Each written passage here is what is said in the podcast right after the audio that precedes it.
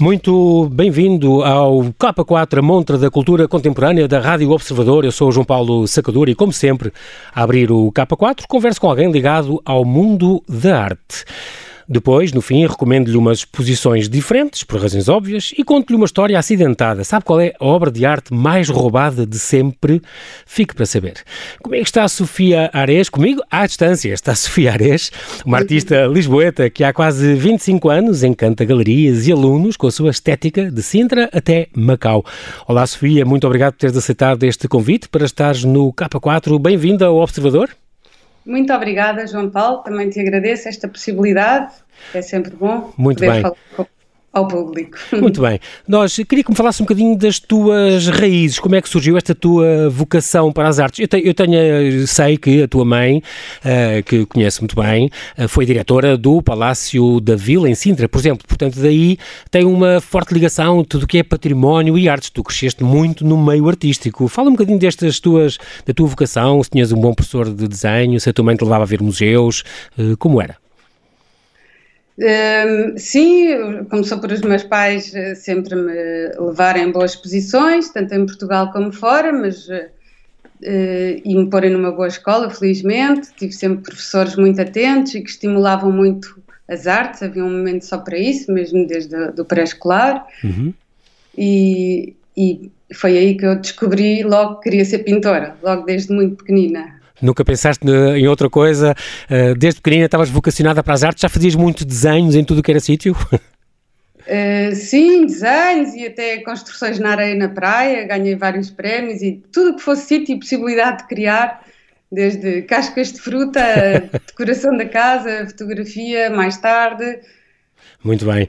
Tu, diz uma coisa, tu, tu na, nível da tua formação, do teu percurso académico, estudaste pintura, estudaste desenho, escultura no arco, tiraste depois, eh, tu és mestre em, em pintura, tiraste depois uma pós-graduação em educação, já em Macau, porque tu também foste muitos anos professora, Sofia. Como, como é que era a questão de, como é que se ensina talento? É possível ensinar talento? Ou descobriste, cruzaram-se, passaram pelas tuas mãos alunos que tu, eh, em quem apostavas para ser artistas no futuro? Um, sim, a primeira pergunta é um, como é que se ensina talento? Bem, Exato. eu acho que todas as pessoas terão o seu dom e eu isso, como recebi isso também de uma maneira muito clara, através dos meus professores bons que tive ao longo da vida uhum. e dos meus pais e da minha família de facto estar ligada às artes, uh, também transmiti sempre que uh, cada um teria a sua personalidade e cada um, cada um teria a sua forma de se expressar e que uhum. não havia a, a, forma certa, mas sim encontrar-se cada um na arte. Era para isso que servia a arte e as aulas de arte. Exatamente. Para estarem livres naquele momento. E, e depois... isso levou alguns, alguns dos meus alunos a dizerem que era o dia preferido da semana e, ah. e uma aluna hoje em dia a dizer-me que foi para a artes por minha causa. Isso é muito este bom, deve ser muito gratificante para um professor ouvir isso, não é? Eu assisti, até acho que estive, estive contigo uma vez no colégio de, do Ramalhão e, e, lembro de, de, dos trabalhos, mostraste-me alguns trabalhos que eles faziam e fiquei muito admirado. Realmente há alunos, as pessoas, é agir, passar pelas nossas mãos pessoas que têm esse talento inato, se calhar, e por isso também é muito importante. Além disso, tu também te fizeste depois uma, uma está aqui, eu estou a ver aqui que fizeste, por exemplo, em Florença, estudaste em Florença também, já há, há, em, em 93, depois estudaste Teoria Arte e depois estudaste vidro e estudaste ilustração e estudaste em Macau técnicas chinesas de emolduramento de pintura e caligrafia. Portanto, é, uma, é também uma, uma vasta formação e muito variada, daí seres uma artista tão versátil, tu não, não és só pintora. Exatamente, eu acho que uh, uma arte pode ajudar a outra a se construir. Por uhum. exemplo, vamos começar por uh, o que é que terá o emolduramento e a caligrafia chinesa a ver com o resto, não é? é talvez seja aí o que encaixa mais estranho. Sim. Mas o facto de eu estar no Oriente e perceber que eles essencialmente usam o, papel como base e o pincel para se escrever tanto a poesia como a pintura e o mínimo uhum. possível, quase só o preto. Uh, isso ajuda a, a, a, a tornar o essencial lá Exatamente. A, é uma coisa muito depurada, não é? Muito simples, muito uh, diretamente para o objetivo, sem grandes floreados, sem grandes. Mas também estudaste em Florença e aí é o cúmulo da. Em Florença deve ser, uh, uh, neste Studio Art Centers International em, em, Florença, deve ser o cúmulo da, dos rabiscos e do barroco e da, dos artistas, não é? Exatamente, e da Renascença italiana, o oposto da arte oriental, que é mínima, não é? Claro. Leva-nos ao essencial a Renascença leva-nos ao extremo de, de tudo o que é rico e que possa aparecer numa pintura enormes, como a Primavera de Botticelli, em que tu tens um jardim botânico enorme com mais de 200 flores, espécies de flores diferentes, Incrível. e deusas e cupidos e várias alegorias que atravessam a história. Uhum. Uh, e, e, ter acesso a isso por ser estudante de arte em Itália é um grande privilégio. Sim, Podíamos claro. E então... a, a, a, todos os estudos de grandes mestres e então, ainda mais em Florença, Sofia, poder estar, ter ao pé a Galeria dos Ofícios, poder ver aqueles, como tu disseste, aqueles Botticelli, aqueles nascimentos de Vênus, aquelas primaveras, a flora, todos aqueles quadros fabulosos, deve ter sido realmente uma. Só isso, só visitar esses museus, é em si uma grande escola. Estamos aqui a falar que, que tu estás, estiveste no Oriente, depois, tu, em, se não me engano, em 2012, foste viver para Macau. Exatamente, por eh, por circunstâncias de, de, trabalho do meu marido. Profissionais. Uhum. E, e, aproveitei para fazer uma residência no, na Casa Garden, como o nome indica, é no Jardim Camões, que também é um jardim botânico, pertence à Fundação Oriente, que muito gentilmente me convidaram a ter lá um ateliê e uhum. fiz lá uma exposição individual, Abandono, que já tinha começado em Portugal no Mosteiro de Alcobaça esse projeto, uhum. eh, que é pesquisa de luz que atravessa as árvores, inspirado no trabalho de, de o amanhecer até ao anoitecer, de, de uma entrega uhum. à arte. Portanto, é uma, a luz, o tempo e essa entrega à natureza. Tu, esta tua última exposição, que, que, que estava até ter fechado agora, por, por, razões óbvias, esta última exposição que estava em curso, este desvio no Museu Nacional de, de História Natural e da Ciência da Universidade de Lisboa, estava até ao fim do mês, agora entretanto está interrompida, oxalá reabra e possamos uh, tornar a ver. Aí mostras uma série de aguarelas com, com, com cogumelos que encontraste em diversas caminhadas por matas e por florestas do, do nosso país. Tu tens um grande, um grande interesse, sempre tiveste, pela natureza e pela percepção. Tu és uma, uma artista que para e olha e contempla e fica a olhar. És muito contemplativa, não é? certo, Sofia? Sim, sempre fui. Sempre foi uma maneira de me aproximar da natureza e do essencial, não só de mim, mas também é uma forma de olhar para aquilo que encontro. E por isso é que também eh, faço essa quebra no meu dia, de ir para a natureza. Eh, e aí consigo encontrar aquela luz, aquela umidade diferente, aquele, a uhum. estação do ano, toda aquela paisagem que nos envolve, que, em que eu estou focada essencialmente no essencial da, de estar ali, presente Exatamente, e encontrar na natureza, com, o que a natureza te oferece e, te, e se apresenta naquele momento. Como é que escolheste Sim. o título desta exposição? Desvio. Porquê desvio? Desvio porque eu tento nunca repetir o mesmo caminho eh, Okay. para ele poder oferecer coisas diferentes do que eu vi no dia anterior. Portanto, é a incerteza de, do novo uhum. e, e, ter a, a, confiança que vai ser bom. Também, também há algum, como isto são cogumelos e os aliás, as aguarelas muito bonitas, há algum, uh, incluindo e aqueles venenosos famosos, todos, amanitas e companhia, tu, há algum gosto teu especial por, por cogumelos? Isto é, eu sei que até estava previsto um, um, debate, incluindo até um especialista em micologia, portanto, toda esta, esta, esta arte dos fungos e toda esta, esta biologia do, dos fungos. Uh, tens algum carinho especial por cogumelos em especial ou é só pelas florestas e pelo passeio? Uh, começou por ser as florestas e os passeios, eu comecei uhum. a ver a diversidade incrível uh, que há em Portugal, há mais de 4 mil espécies inventariadas e continuam-se a descobrir novas e, e, e, o que é fascinante nisto é que elas estão uh, tapadas por folhas e pelo humus, mas têm uma função incrível, o, o micélio dos cogumelos, porque leva os nutrientes de umas árvores para as outras, é uhum. essencial ao equilíbrio de uma floresta. E, e a exposição e, e, e, o, estar, o facto de estar completa e o meu interesse em aprofundar a parte científica veio mais tarde, claro, depois de eu ter o fascínio pela beleza, e a beleza é que nos, que que nos eleva. Exatamente. Da alma superior. Sim. Também costumas dizer, costumas dizer uma coisa muito bonita que é um, a questão da, da, arte, a importância da arte, da arte para ti. E, e, dizes mesmo que a arte é um meio crucial para pensar e para fazer. O que, é que queres dizer com isto? Hum, bom, é uma forma de, de nos uh, entregarmos, portanto, uhum.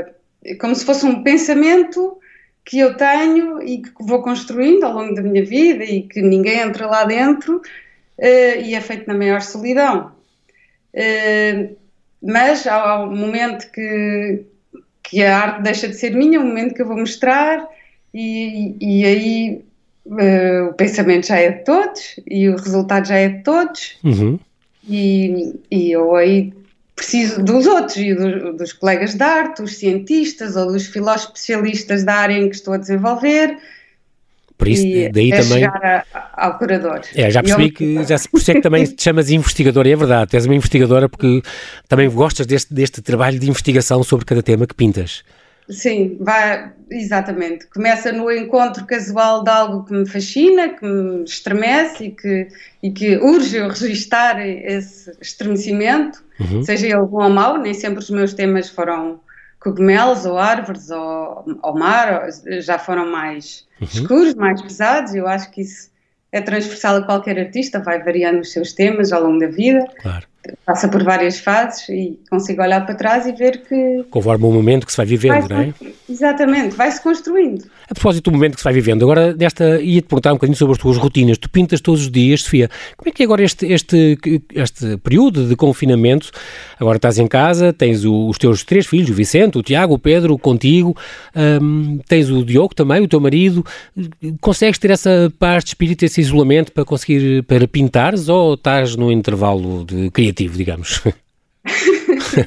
Bom, Uh, felizmente ainda consigo dar uma escapadela a um parque cá aqui perto da minha casa e esse é o, o meu grande momento de evasão e contemplação. Uhum. Mas de facto não consigo fazer assim uma pintura do princípio até ao fim. É mais difícil com a, as interrupções. Com estas não é o mesmo poder ir para o ateliê. Claro. Claro. E, e, tu procuras esse isolamento quando estás a, exatamente, quando estás a pintar um quadro do princípio ao fim, procuras esse isolamento, pões alguma música, pensas no público, como é? Uh, claro que sim, ponho uma música, ajuda-nos a, a, evadir, uh, uhum. porque depois o trabalho do ateliê já não é tanto. Bom, é uma mistura do trabalho da criação, daquilo que recebi na floresta, daquela solidão, nós levamos para lá esse passeio vai connosco em espírito. E, e isso é fundamental. Uh, pronto, é, é, é, isso. Tu, Sim, tu assim. Claro, diz uma coisa, Sofia, as tuas diversas obras, tu, tu, tens obras de escultura, de desenho, de pintura, de fotografia, de vídeo, instalação, que já fizeste exposições pela Europa e pela Ásia. Um, como é que tu escolhes o suporte? Tens uma ideia? Como é que escolhes o suporte? Isto vai ser obviamente, uma pintura, ou isto vai ser uma instalação. O que é que passa pela tua cabeça para escolheres isso?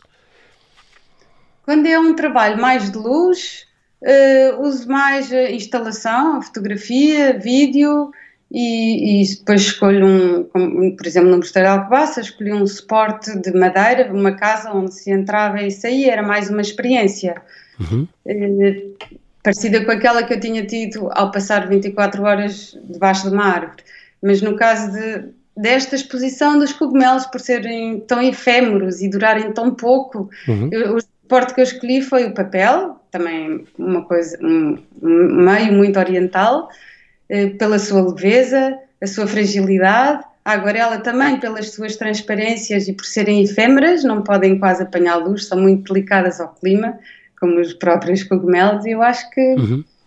consegui dessa forma representar melhor. É? Muito bem. Estamos, estamos mesmo a terminar. Sofia, queria te portar uma coisa, que diz-me um ou dois, em 20, 10 segundos, um ou dois artistas que sejam assim umas referências para ti, vivos ou mortos, portugueses ou estrangeiros.